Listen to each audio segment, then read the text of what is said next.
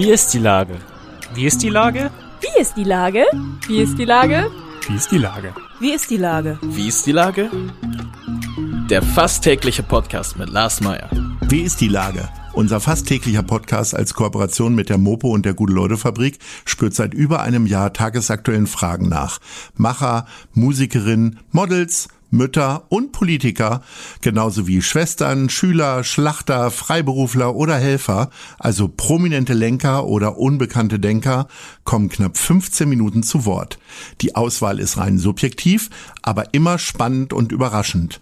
Mein Name ist Lars Meyer und ich rufe fast täglich gute Leute an. Und jetzt kommt erstmal gute Werbung. Bis gleich. Acht Bühnen, eine ungewöhnliche Show. Ein Ziel. Hamburgs Kulturhelfen. Einer kommt, alle machen mit 2021. Mit großartigen Soloauftritten von Ina Müller, Tim Melzer, Jane Mädel und vielen mehr. Im Stream ab dem 12. Mai. Alle Infos und Spenden unter www.einerkommt.de. Ach ja, und ich bin auch dabei. Heute befreie ich den Chef der Kulturbehörde, Dr. Carsten Broster. Ahoi, Carsten. Ahoi, Lars. Lieber Carsten, während einige alles dicht machen fordern, machen wir zumindest acht Kulturorte für einer kommt, alle machen mit wieder auf. Du selbst bist Teil des Programms. Schaust du es dir eher im beruflichen Kontext zusammen mit Enno Isermann und Chips und Cola in der Kulturbehörde an oder zusammen mit der Familie abends bei Käse, Häppchen und Fernsehteller ab 12. Mai im privaten Heim? Also definitiv im privaten Heim, weil wir ja sonst vermutlich auch gar nicht aus dem Büro rechtzeitig nach Hause kämen. Aber äh, wahrscheinlich auch ohne Fernsehteller. Ich glaube, das ist eine Sache, die hat meine Generation hinter sich gelassen. Nee, aber das ist hoffentlich etwas, was vor allen Dingen Spaß machen wird. Ziehst du tatsächlich die Familie immer mal wieder in dein ganzes Kulturvergnügen rein oder ist das dann eher eine Ausnahme, weil du dir erhoffst, dass Rolf Zukowski auch was für die Kinder ist? Das überlasse ich den Kindern schon selber, wo sie Lust haben, dabei zu sein und wo sie nicht dabei, zu äh, dabei sein wollen. Meine Erfahrung ist, dass es relativ wenig bringt, Menschen zu sagen, du musst dich jetzt mit Kultur befassen. Aber es umso schöner ist, die Lust darauf zu wecken und die Neugierde anzusprechen. Und die ist schon vorhanden. Insofern kann man da eine ganze Menge gemeinsam machen. Dass das dann in den Geschmäckern manchmal ein bisschen auseinandergeht, zeigt ja auch nur, sagen, wie groß die Bandbreite ist, die man da miteinander spielen kann. Aber so wie ich es gesehen habe, ist ja bei einer kommt auch eine ganze Bandbreite möglich möglich. Ja, unbedingt. Ich bin ja eher jemand, der auch in schlechten Dingen immer noch mal irgendwas Gutes findet. Ähm, findest du denn irgendwas Gutes an alles Dichtmachen? Ich habe es ja schon angesprochen. Also die Kampagne, die äh, quasi jetzt mittlerweile als Wortführer von Jan-Josef Liefers angeführt wird, äh, die vor zwei, anderthalb, zwei Wochen für äh, sehr viel Schlagzeilen gesorgt hat, aber eigentlich nicht so richtig viel bezweckt hat. Oder doch? Naja, also Jan-Josef Liefers hat mir im Umgang mit der Pandemie mehr gegeben gestern Abend als, äh, als Professor Börne in seiner Tatortrolle, weil man da das mhm. ganze, den ganzen Kram noch vergessen konnte. Aber also tatsächlich, wenn ich versuche, dem was Positives abzugewinnen, dann muss ich schon sehr mich sozusagen in die Analyse von Paradoxien ergeben, äh, sozusagen geben. Und dann kann ich vielleicht sagen, der Umstand, dass so viele Leute so hart darauf reagiert haben, was da passiert ist, ist vielleicht ein Signal dafür, was man sich eigentlich von Kultur und auch von Künstlerinnen und Künstlern erhofft, nämlich Orientierung und Vernunft. Und dass das nicht zum Ausdruck kam in der Kampagne, ist dann wahrscheinlich die große Enttäuschung. Aber ich kann ja nur enttäuschen, wenn da eigentlich eine Erwartung ist. Und diese Erwartung, die sollte man nicht beschädigen. Das ist aber leider mit der Kampagne passiert. Aber diese Erwartung zu nutzen, da steckt durchaus eine Kraft von Kultur drin. Aber da muss ich jetzt wirklich dreimal um die Ecke denken, um da anzukommen. Ich habe ja mal gesagt, meine Oma hat immer so schön gesagt, hättest du geschwiegen, dann wärst du Philosoph geblieben.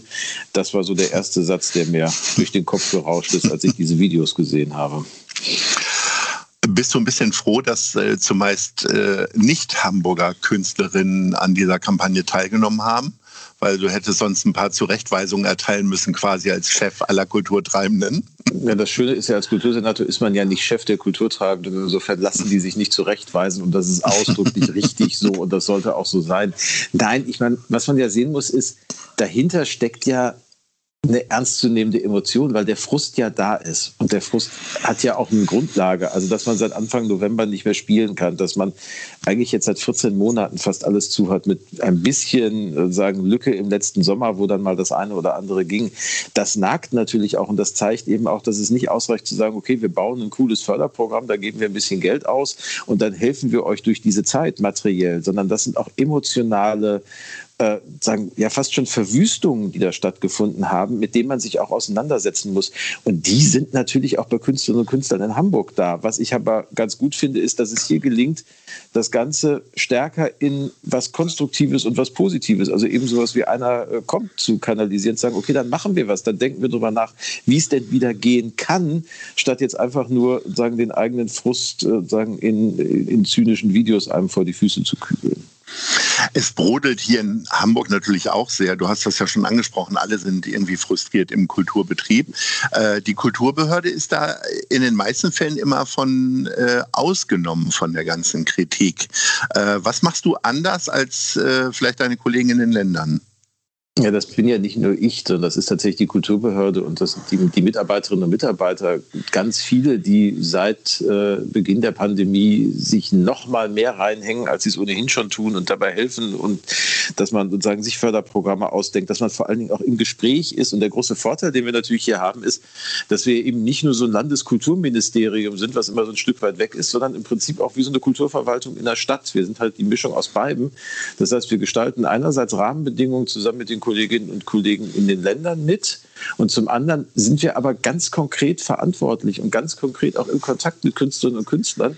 Und das hilft natürlich total dabei, Lagen besser zu verstehen und dann auch einschätzen zu können, was braucht es denn noch? Oder auch mal ein paar Leute in einem Zoom-Call zusammenzuholen und sagen, lass uns mal überlegen, wie wir dieses Problem jetzt lösen können. Und dieses sehr konkrete, sehr praktische, sehr immer wieder da sein, das ist ja nicht was, etwas, was ich alleine machen könnte. So viele Stunden hat mein Tag gar nicht, sondern das ist wirklich eine immense Kraftleistung aller, die in dieser Behörde arbeiten. Und das das ist hoffentlich etwas, was dann auch bleibt, dass wir vielleicht alle etwas enger zusammengerückt sind und einander ein bisschen besser noch verstehen, als das vor der Krise der Fall war.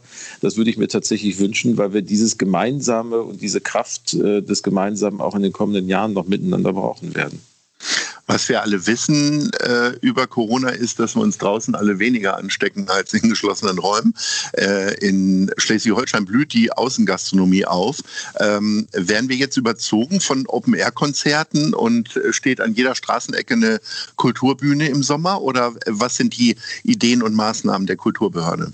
Wäre schon ganz schön cool. Ne? Also tatsächlich planen wir genau sowas ab, ab Mitte Juli, dass wir vier Wochen wirklich in den öffentlichen Raum gehen, ganz konzentriert, wenn wir dann mit den Inzidenzen runter sind und mehr Leute geimpft sind und auch wieder mehr gehen kann, weil man eben nach draußen gehen kann, dann möchte ich schon, dass es uns gelingt, zum einen mit Bühnen, die wir bauen, mit Auftrittsmöglichkeiten für Künstlerinnen und Künstler, die wir schaffen, nicht alleine, sondern natürlich gemeinsam mit der Veranstaltungswirtschaft und vielen, vielen, die veranstalten, wieder eine Chance zu geben, Kultur zu machen, auch Geld dafür zu bekommen. Das soll dann auch bezahlt werden und gleichzeitig aber natürlich auch den Menschen in unserer Stadt Kultur wieder nahe zu bringen und zu zeigen, auch das geht wieder, weil wir wollen ja im Prinzip auch hoffentlich in die nächste Spielzeit halbwegs beschränkungsfrei und dann auch wieder mit sagen all den Möglichkeiten, die wir kennen und lieben, starten. Und da im Sommer so ein, so ein Ausrufezeichen in die öffentliche Landschaft zu setzen. Das ist unser Plan, wenn uns die Pandemie da keinen Strich durch die Rechnung macht. Aber wir haben jetzt beschlossen, frustrieren können wir gegebenenfalls immer noch. Wir planen jetzt einfach, weil wir davon ausgehen, dass das gut werden kann. Und wenn es gut werden kann, dann soll es auch gut werden. Und insofern planen wir einen Kultursommer für Hamburg tatsächlich, der viel Open Air stattfinden wird. Wie habe ich mir das vorzustellen, wenn du öffentlichen Raum sagst? Äh, äh, dann direkt auch auf dem Rathausplatz oder äh, in der Mönckebergstraße oder wird die Reeperbahn nochmal gesperrt? Ich erinnere mich an sehr, sehr tolle Konzerte auf der Reeperbahn mit den Smashing Pumpkins und Metallica haben da, glaube ich, auch mal gespielt. Naja, es werden ja weniger Smashing Pumpkins und Metallica dieses Mal sein, sondern vor allem ganz, ganz viele auch Künstler ja. und Künstler aus Hamburg. Also, dass wir da jetzt große Events organisieren mit externen, das ist nicht so der Punkt. Das werden wir in den nächsten Wochen sehen. Wir haben jetzt erstmal die, die Rahmenbedingungen dafür geschaffen, dass wir das fördern können und werden jetzt im nächsten Schritt gucken, dass wir mit den Veranstaltern sagen, die sagen, da mache ich das, da mache ich das nicht. Es gibt so zwei Grundideen. Die eine Grundidee ist, jemand baut ohnehin eine Bühne, weil er sein Festival seit Jahr und Tag veranstaltet zu einem bestimmten Zeitpunkt und wir sagen, okay, wenn du die noch zwei Wochen stehen lässt und bespielst und wir dir dafür ein Programm äh, mit Hamburger Künstlerinnen und Künstlern herbeikuratieren können, von der freien darstellenden Szene bis, bis hinüber zu, äh, zu zur Punkband, dann, äh, dann würden wir das tun und dann übernehmen wir auch den Anteil an den Bühnenkosten, den es dafür braucht. Und die andere Variante ist, ich bewerbe mich mit einer Bühne, die ich komplett unter das Dach des, des Kultursommers stelle. Äh, und dann gucken wir, wo die überall entstehen können. Und da kann ich mir ganz viel vorstellen, was wir machen können. Und ich hoffe vor allen Dingen eben nicht nur an den zwei, drei Hotspots, wo sowieso alle drauf gucken, sondern dass wir auch dezentral in der ganzen Stadt präsent sein werden mit dem, was da passiert. Aber das hängt jetzt davon ab, was dann auch an Angeboten und an Vorstellungen kommt. Das kann die Kulturbehörde nicht alleine organisieren. Wir sind ja keine Veranstaltungsagentur. Und wenn wir jetzt eine Veranstaltungsagentur beauftragt hätten und das ausgeschrieben hätten, das zu machen, dann hätte das wahrscheinlich mit den ganzen Fristen, die Europa und so einem da stellt, bis nächstes Jahr gebraucht, bis wir hätten anfangen können. Insofern haben wir gedacht, auch das muss wieder so eine so eine Gemeinschaftsanstrengung von allen in Hamburg werden, indem jeder ein bisschen das macht, was in seiner eigenen Kraft steht. Wir, die sagen, die Punkte miteinander verbinden, ein Netzwerk daraus knüpfen und dann noch ein bisschen sagen, Geld zur Verfügung stellen, um das Ganze dann auch zu fördern, damit es auch wirklich wird. So haben viele Dinge in der Vergangenheit geklappt und so, glaube ich, wird auch dieser Kultursommer gelingen. Das hört sich sehr, sehr spannend an. Doch bevor es einen kulturellen Sommer gibt, gibt es ja erstmal einer kommt, alle machen mit. Ähm, da bist du selber auch Teil äh, von, habe ich schon erzählt. Du hast mit Simone Buchholz einen ganz wunderbaren Text verfasst. Worum es geht und so weiter, verraten wir natürlich nicht. Aber wie leicht fällt dir denn in diesen Zeiten äh, eigene Kreativität? Das hängt davon ab. Also Simone hat was aufgeschrieben, hat gesagt, hier mach was damit und ich habe dann darauf geantwortet und dann sagt sie, das ist doch gut so. Also das ging erstaunlich einfach. Vielleicht waren wir auch nur erstaunlich kritiklos mit uns selber in dieser Situation, aber das, äh, glaube ich, passte zueinander das ist so ein bisschen, also da geht es mir, glaube ich, wie vielen Kreativen. Man kann das nicht erzwingen. Also ich weiß manchmal, wenn ich Texte schreiben muss, dann trage ich die tagelang vor mir her und merke, ich kann nicht anfangen. Und ich kann dann auch nicht anfangen. Das bringt auch nichts, mich da jetzt hinzusetzen und mir dann was, was abzuringen. Und dann irgendwann kommt so dieser Punkt, wo ich weiß, okay, jetzt habe ich eine Idee. Und wenn diese Idee da ist, dann kann ich mich an den Rechner setzen, dann setze ich mich auch zu den unmöglichsten Situationen an den Rechner. Also, dass ich kürzlich in der Zeit mal wieder mir so einen Text von der Seele geschrieben habe über dieses Infektionsschutzgesetz. Ich wollte das machen, schon länger. Und dann saß ich abends äh, sagen, zu Hause vorm Fernseher und es lief ein echt schlechter Krimi. Und irgendwann habe ich einfach einen Rechner angemacht und habe diesen Text geschrieben. Insofern ist, wenn, wenn, du so willst, der Krimi dafür verantwortlich, dass ich den geschrieben habe, weil wenn es dieser Film gewesen wäre, wäre mir sicher, also wären wär meine Gedanken nicht abgeschweift, sagen wir es mal so. Das, äh, das passiert auch, das kann man nicht erzwingen, aber es geht immer noch. Also ich merke zwar, wie dringend ich analoge Kulturerlebnisse brauche, um mich mal wieder voll zu saugen, aber ich, ich schaffe es noch sozusagen ausreichend Substanz über Lesen, Musik hören und Gespräche über Zoom oder was auch immer man so hat, dann doch aufzubauen, um nicht komplett auszutrocknen im Moment. Stichwort äh, schlechter Krimi. Wenn du dann vom Fernseher sitzt und dir einen Film anguckst und der ist nicht wirklich gut, hältst du dann trotzdem durch, um dich umfassend über die äh, schlechte Qualität des Films zu überzeugen oder brichst du auch mal ab? Ich habe da ja immer, also ich weiß nicht, das, also im Kino bin ich noch nie rausgegangen zum Beispiel, im Theater auch nicht. Bei Serien habe ich den Finger doch schneller jetzt auf der Fernbedienung, wenn ich so merke nach zwei Folgen, ich komme nicht richtig rein. Also im Kino und im Theater gehe ich auch nicht raus. Das hat, glaube ich, auch einfach was In mit deiner der jetzigen Funktion wäre es auch ja, schwierig, glaube ich. Das wäre auch schwierig. Es gibt ja böse politische Stories. Ne? Also die Motto, wenn ja. der Präsident den, den Saal verlässt so. nicht so schön. Nein, aber das, das finde ich, gehört sich auch nicht. Tatsächlich beim, im, im Fernsehen oder auch beim Stream, wenn mir das nicht gefällt, dann mache ich aus. Ganz banal. Und so war das auch. Also ich habe den Krimi nicht zu Ende geguckt, aber ich habe das Konzept dieses Krimis nach 20 Minuten verworfen. So, und dann habe ich gedacht, brauche ich jetzt nicht, mache ich was anderes.